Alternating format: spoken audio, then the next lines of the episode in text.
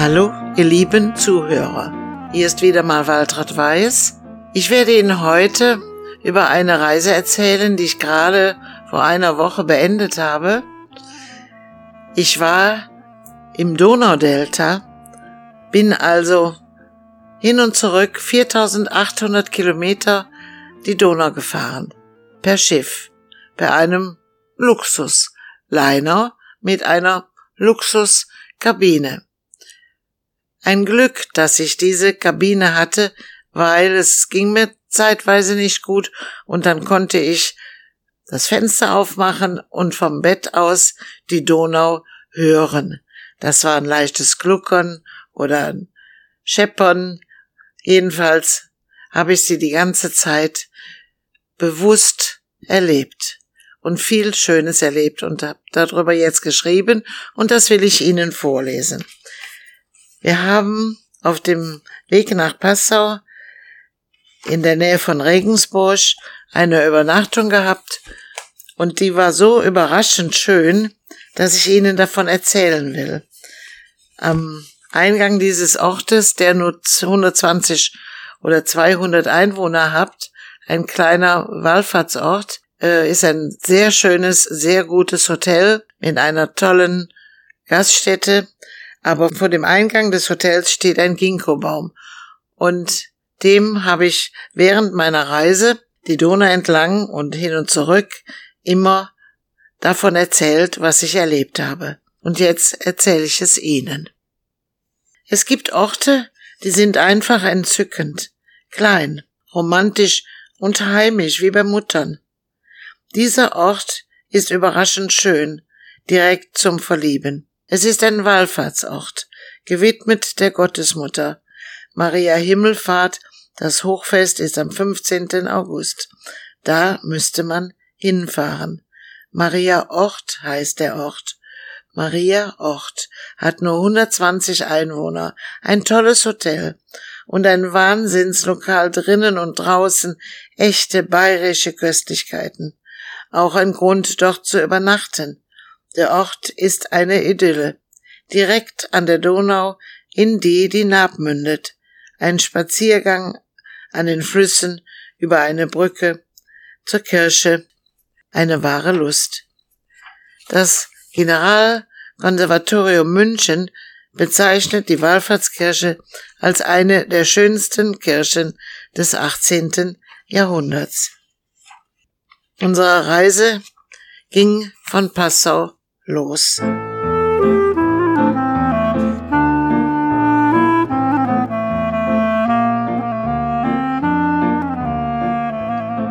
Die erste Station, wo wir den ganzen Tag am Quai lagen, war Wien.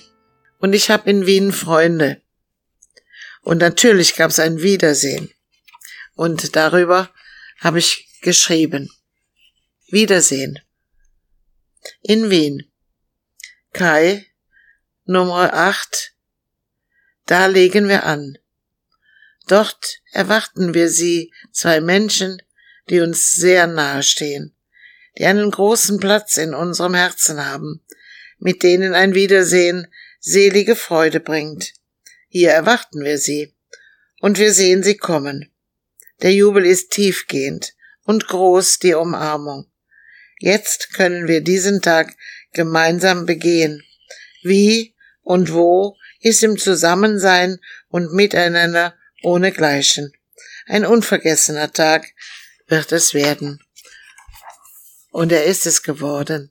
Und der Abschied am Quai Nummer 8 tut weh. Auf bald. Auf bald. Bleibt gesund, bleibt gesund. Auf Wiedersehen.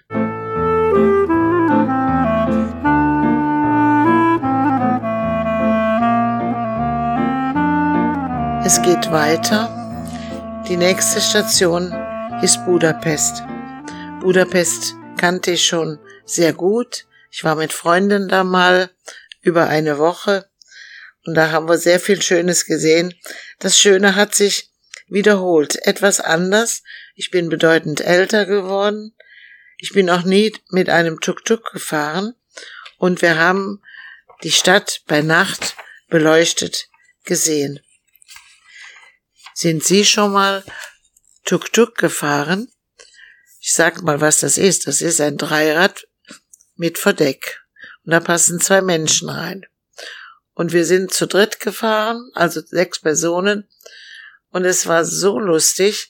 Jeder, der uns sah oder der uns begegnete, winkte und strahlte und wir, wir selber auch.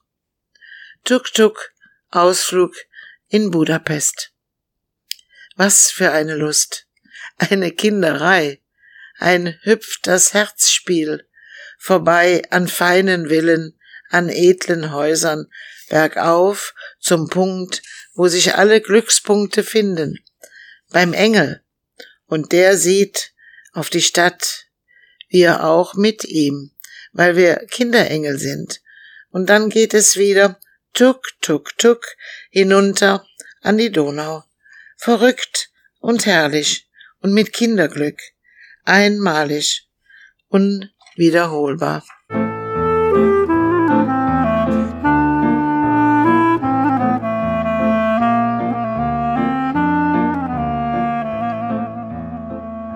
Die jungen Männer, die uns gefahren haben, haben sich dann auch erkundigt, als wir oben waren und sie sahen, dass ich am Stock gehe, ähm, wie das denn so ist mit mir. Und dann haben sie festgestellt, dass ich noch vergnügt und interessiert an all dem bin. Und das hat mich gefreut, wie nett die mit einem älteren Menschen umgehen. Und da oben da gibt es, der Gellertberg, da gibt es eine Freiheitsstatue. Und bis da oben waren wir. Und darüber habe ich jetzt auch geschrieben. Da lagerten wir am Quai. Erste Reihe mit Blick auf die Freiheitsstatue und den ganzen Gellertberg.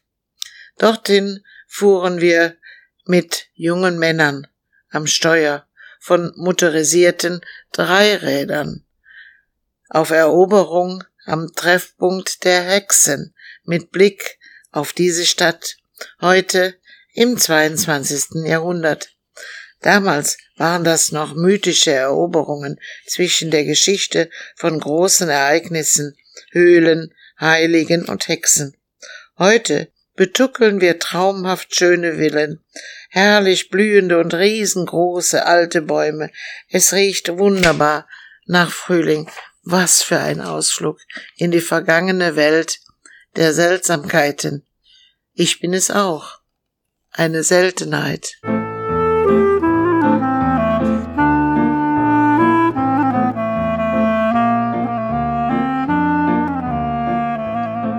Der nächste Ausflug. Ich muss dazu sagen, ich habe nicht jeden Tag die Ausflüge mitgemacht, weil ich dazu nicht in der Lage war.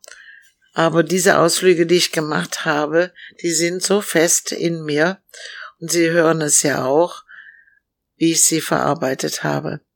Der nächste Ort war Belgrad, eine griechische Kirche und sie wird mit der Hagia Sophia verwechselt. Daran erkennen Sie, wie wunder, wunder, wunderschön diese Kirche war. Es war Gottesdienst, aber man konnte reingehen. Der Gottesdienst war im vorderen Teil, im hinteren Teil konnten die Menschen durchgehen und sich diese wunderschöne Decke und die Heiligen ansehen. Und ich versuche immer, die Heiligen, die ich sehe, zu erkennen. Ich meine, ich bin jetzt über 80 und habe seit äh, über 70 Jahren viel von der Kirche gelernt und Gebetbücher und äh, Kunst und sowas alles. Ich versuche immer, die darstellenden Menschen, Propheten oder Gottesmutter zu erkennen. Und das habe ich auch mit diesem Mann gemacht, der mir gezeigt wurde. Es war ein Mann mit einem Bart bis zur Erde. Ich habe direkt gedacht, das ist Adam. Wilfried, mein Bekannter, war der Meinung, es wäre Abraham. Aber ich glaube, ich bleib bei Adam. Adam war kein schöner Mann. Zeit zu beten. Zeit, den spürbaren Gott zu treffen, ihn schön zu finden, ihn zu erkennen und aus all dem biblischen Wissen, er spricht mich an. In diesen heiligen Hallen. Ich fühle mich wohl. Ich bin zu Hause. Und nichts ist mir fremd. Ich könnte bleiben. Jedes der herrlichen Gemälde schauen. Wen erkenne ich? Ist das Adam? Hat der einen langen Bart? Und dort, das ist Jesus. Ähnlich wie in der Sixtinischen Kapelle von Michelangelo. Jesus hält seine Hand dem Menschen Adam hin und allen Menschen, so auch mir, wie jetzt, hier.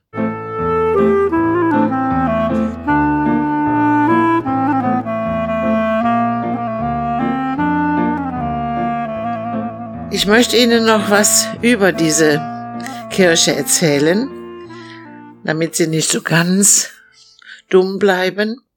Entschuldigung. Diese Kirche heißt Sankt Sava Tempel in Belgrad. Ich versuche, die Stimmung auf diesem Abendmahl einzufangen. Ich sah dort ein Abendmahl und auch da versuche ich immer wieder herauszufinden, was die gerade tun. War das Abendmahl? Ist Judas noch dabei? Manchmal sieht man ja sogar Maria Magdalena dabei und es ist wahnsinnig interessant, sich vorzustellen, was da geschehen ist. Jesus ist schon Gott. Altarschrein, Heiligenbild. An seiner linken Seite sein Lieblingsjünger Johannes. Ein Jünger richtet nochmal das Geschirr. Sie haben alle schon gespeist. Brot und Wein ist sichtbar und Becher. Sie sind friedlich, eher schweigend, nicht in einer Diskussion. Sie scheinen eher zu beten mit hoch erhobenen Armen.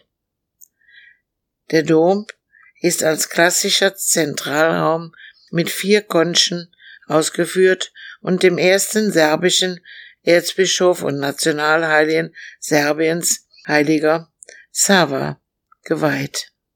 Er wurde auf dem im südlichen Belgrader Stadtzentrum gelegenen, weithin sichtbaren Plateau des Vrakra, einem 134 Meter hohen Hügel, an der Stelle errichtet, wo Sinan Pascha 1595 mutmaßlich die sterblichen Überreste des heiligen Sava verbrennen ließ.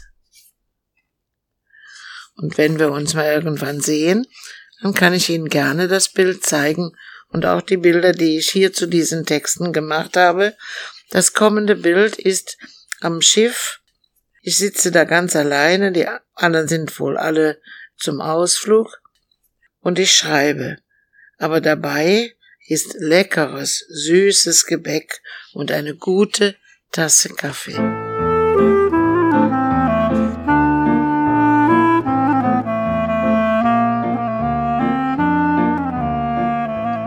Die Donau.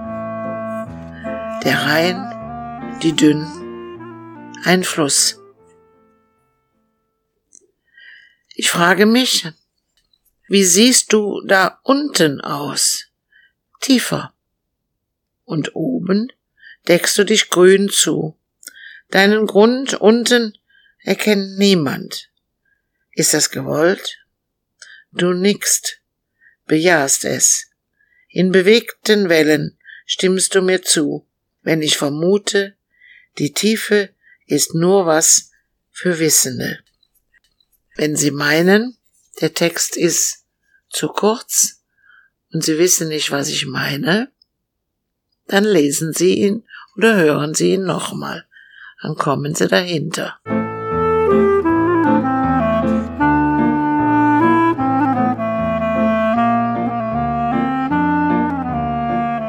Pusteblume. Ich mag sie, die Pusteblumen. Wenn man sie anpustet, und sie verwehen. Und wohin sie wehen, und überall hinterlassen sie was eigenes. Pusteblume, die trifft ihn, der das Glück ist, die Hoffnung und die Entscheidung. Er ist es. Er, der nichts ungenannt sein lässt, verhüllt oder heimlich die Vermählung bejubelt.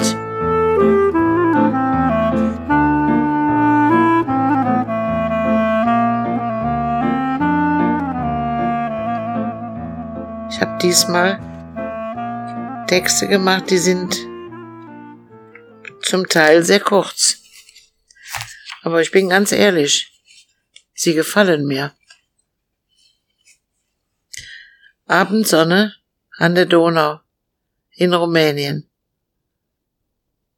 Sie ging strahlend schön, schöner als je, groß und rund und goldengelb, schenkte sie uns den Tagesabend über der Donau in Rumänien unvergesslich. Unvergesslich auch der sanfte Untergang, der uns in die Nacht begleitete. So kann es morgen werden, nach diesem Tag. Unvergesslich der Zeit.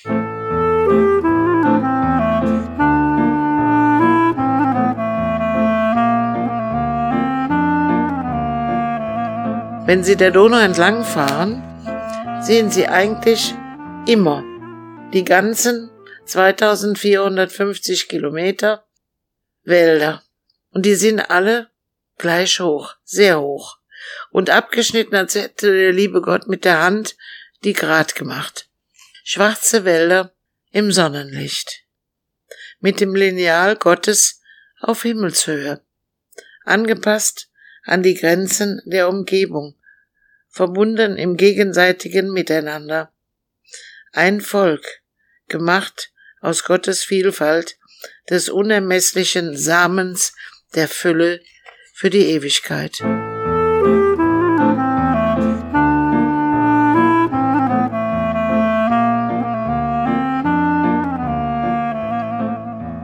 Manchmal. Manchmal ist der Fluss ein See. Manchmal fliegen sogar die Schwäne Manchmal zeigen die Bäume hohe Himmelsmaße. Manchmal fühle ich die Kraft der Begeisterung. Aber manchmal weine ich vor Demut, Gottes Größe und meiner Kleinheit.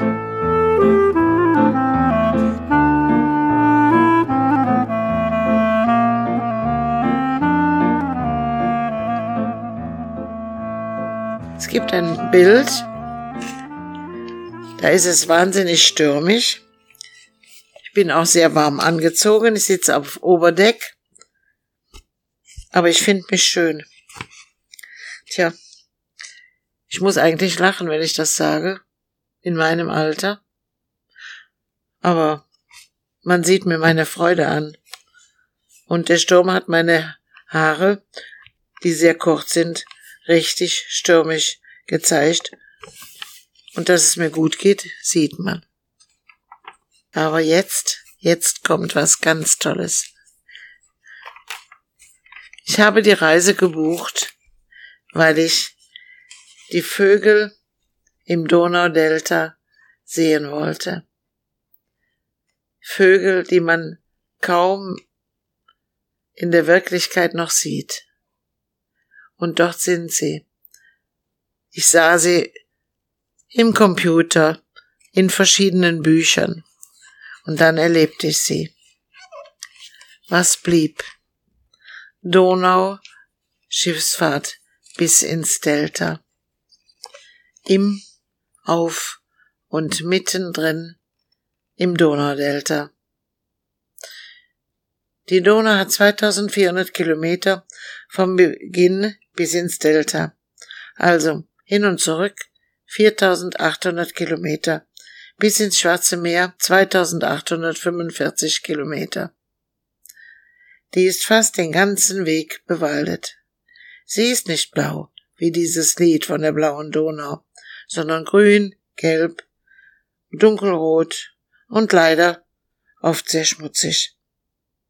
An ihrem Ufer sind viele große, besondere Städte, unter anderem Regensburg, und von dort ging unsere Reise ab Passau nach Wien, Bratislava, Pressburg, Budapest, Novi Sad, Belgrad, Rosse, Bukarest, Tulka. Das Delta beginnt ungefähr 50, 80 Kilometer, wo die Donau ins Schwarze Meer mündet. Die Länder, zum Teil noch nicht in der EU, Deutschland, Österreich, Ungarn, Slowakei, Kroatien, Serbien, Rumänien, Bulgarien, Moldawien und dann nicht mehr weit weg die Ukraine. Mit das Schönste, was ich dort gesehen habe, ist das Donaudelta, kurz vor der Mündung ins Schwarze Meer. Das war mein Wunschtraum, diese Idylle zu sehen, erleben zu dürfen, auf den wilden Gewässern, umgeben von Schilf, Rohr, störrigen Bäumen, in denen die Vögel ihren Platz fanden. Das habe ich gesehen, auf der Durchfahrt mit einem kleinen Boot und Rettungsweste, Bootsfahrer, Reiseleiterin, einer Rumänin. Wir sahen eine Schlange schwimmend mit offenem Maul und Kopf überm Wasser.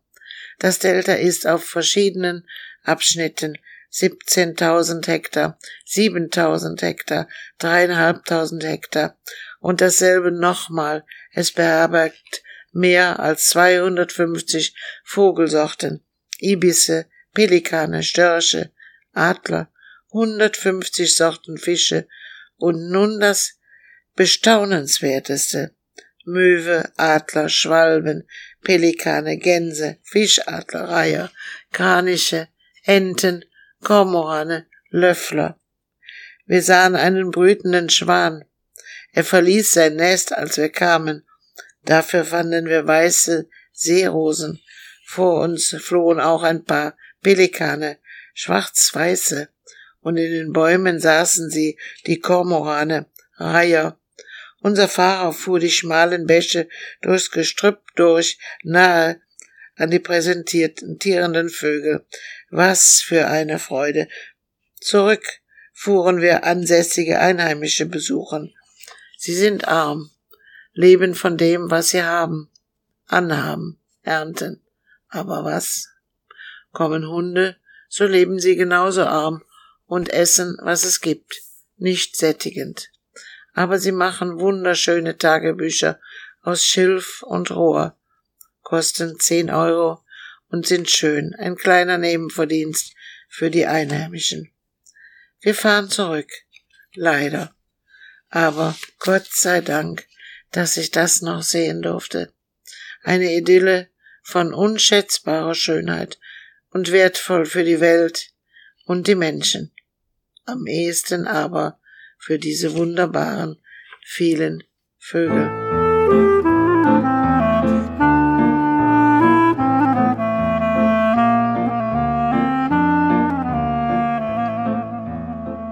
Ja, ich bin durch. Leider. Eigentlich würde ich jetzt ganz gerne wieder von vorne anfangen. Von diesem schönen Hotel, wo der Ginkgo-Baum steht, der darauf wartet, dass ich ihm von der Reise erzähle. Ich habe jetzt Ihnen erzählt. Vielleicht hat's Ihnen gefallen. Vielleicht haben Sie auch gespürt, wie sehr es mir gefallen hat. Ich bedanke mich und wünsche alles Gute, ich freue mich auf das nächste Mal. Bis dahin.